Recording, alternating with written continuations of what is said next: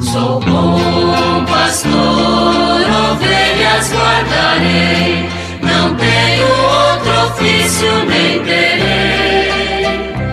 Quantas vidas eu tiver, eu lhes darei.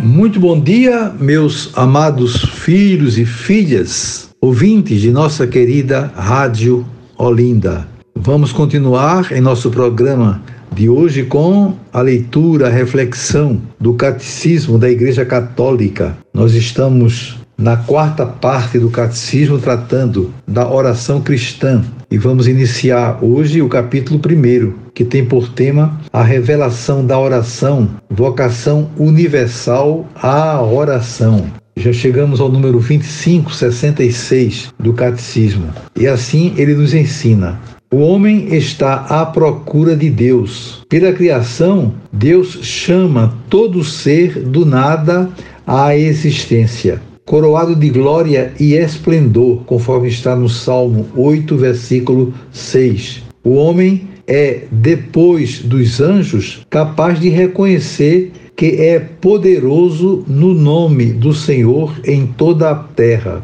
Mesmo depois de ter perdido a semelhança com Deus por seu pecado, o homem continua sendo imagem de seu Criador. Conserva o desejo daquele que o chama à existência. Todas as religiões testemunham essa procura essencial dos homens. Deus é o primeiro a chamar o homem. Ainda que o homem esqueça seu Criador ou se esconda longe de sua face, ainda que corra atrás dos seus ídolos ou acuse a divindade de tê-lo abandonado, o Deus vivo e verdadeiro chama incessantemente cada pessoa ao encontro misericordioso da oração. Essa atitude de amor fiel vem sempre em primeiro lugar na oração. A atitude do homem é sempre resposta a esse amor fiel. À medida que Deus se revela e revela o homem a si mesmo, a oração aparece como um recíproco apelo do drama de aliança.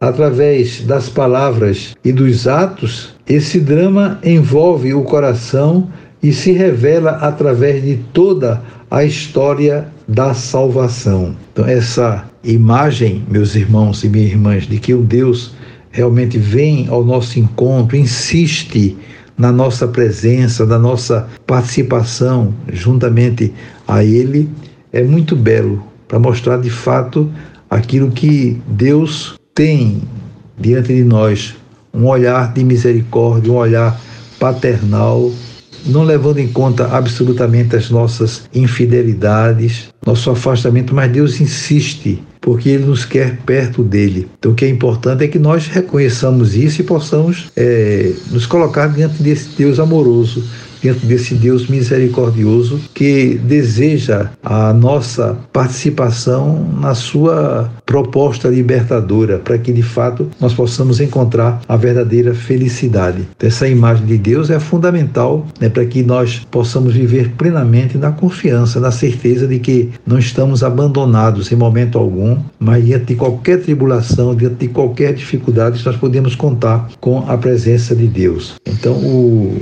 artigo 1 do capítulo 1 fala-nos sobre a, essa, essa perspectiva no Antigo Testamento, dizendo: a revelação da oração no Antigo Testamento se insere entre a queda e a elevação do homem, entre a chamada dolorosa de Deus e seus primeiros filhos. Onde estais? Que fizestes? Gênesis 3, 9 e 13. E a resposta do Filho único ao entrar no mundo: Eis-me aqui, eu vim, ó Deus, para fazer a tua vontade, conforme está em Hebreus capítulo 10, versículos 5 a 7. A oração dessa forma está ligada à história dos homens e à relação com Deus nos acontecimentos da história. Então está aí um fundamento bíblico de tudo isso que nós estamos falando, mostrando que de fato esse amor de Deus vem desde a criação. Então, que nós possamos entender perfeitamente essa graça